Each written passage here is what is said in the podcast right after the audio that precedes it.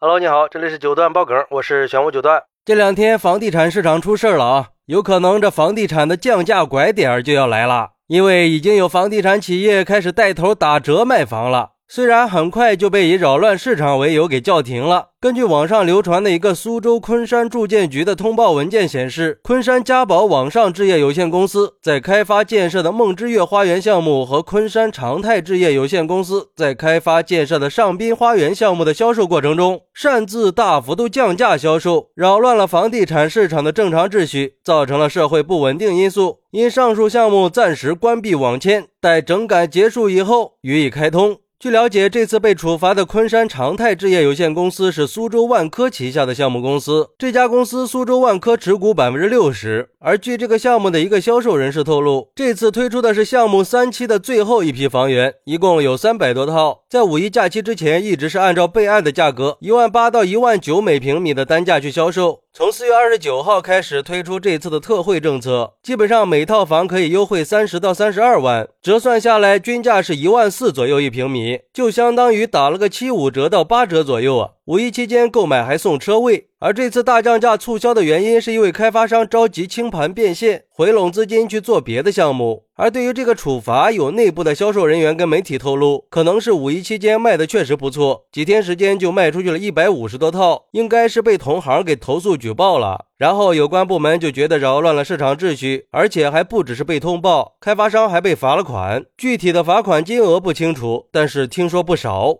你说这事儿闹的啊，这降房价多好的事儿啊，这怎么还罚上了呢？这不是应该大力支持的吗？而对于这个事儿，有网友就说了，房地产市场不应该是一个公平竞争的市场吗？为什么干预市场的竞争行为啊？房产公司涨价或者降价，应该就是一个市场竞争的行为。凭什么房子只能涨价不能降价呢？这大幅度涨价的时候，也没见有人叫停处罚呀。关键是不让降价，如果造成房产公司破产或者变成烂尾楼的话，那这个责任有关部门会不会承担呢？这下我算是知道为啥房价那么难降下来了。原来根本就不是市场供需决定的，是有限制的呀。真的想不明白，这降价卖房会对社会造成什么影响？还有网友说，房子降价是挡不住的，之后还是要继续降价，毕竟已经是房产过剩了，人口减少，挣钱也越来越难。以前很多家庭一家有几套房子，但是现在买房他不赚钱了呀，有钱人也就不买房子了。那些没有房子的人还是买不起。那种全民炒房的时代已经一去不复返了。更何况现在全国都在进行不动产登记，这房产税也是呼之欲出呀。如果不是刚需的话，现在谁还买房呀？所以未来的房价肯定还要降。不过也有网友认为。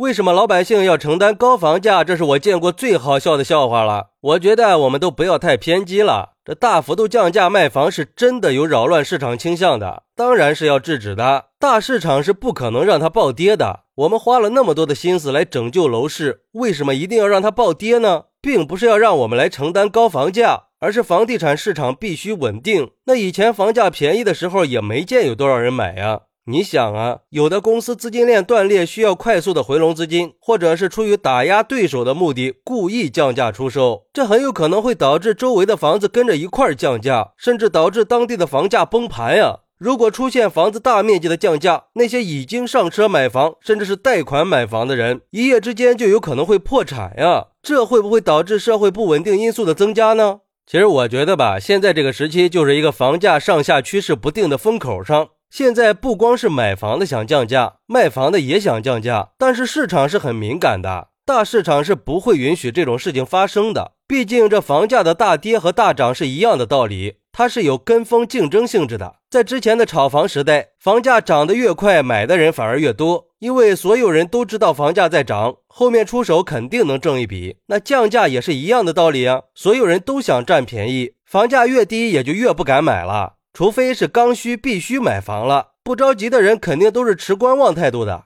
那卖房子也就变得更难了。但是现在时代发展到这儿了，我觉得有关部门还是应该想办法让房产企业和买房的人都得到实惠，这才是双赢的办法嘛。毕竟现在这房价已经到顶了，确实是涨不动了。现在很多地方的房子都已经有降价的趋势了。好，那你觉得在未来五年或者十年房价会跌多少呢？快来评论区分享一下吧。我在评论区等你。喜欢我的朋友可以点个关注，加个订阅，送个月票。咱们下期再见。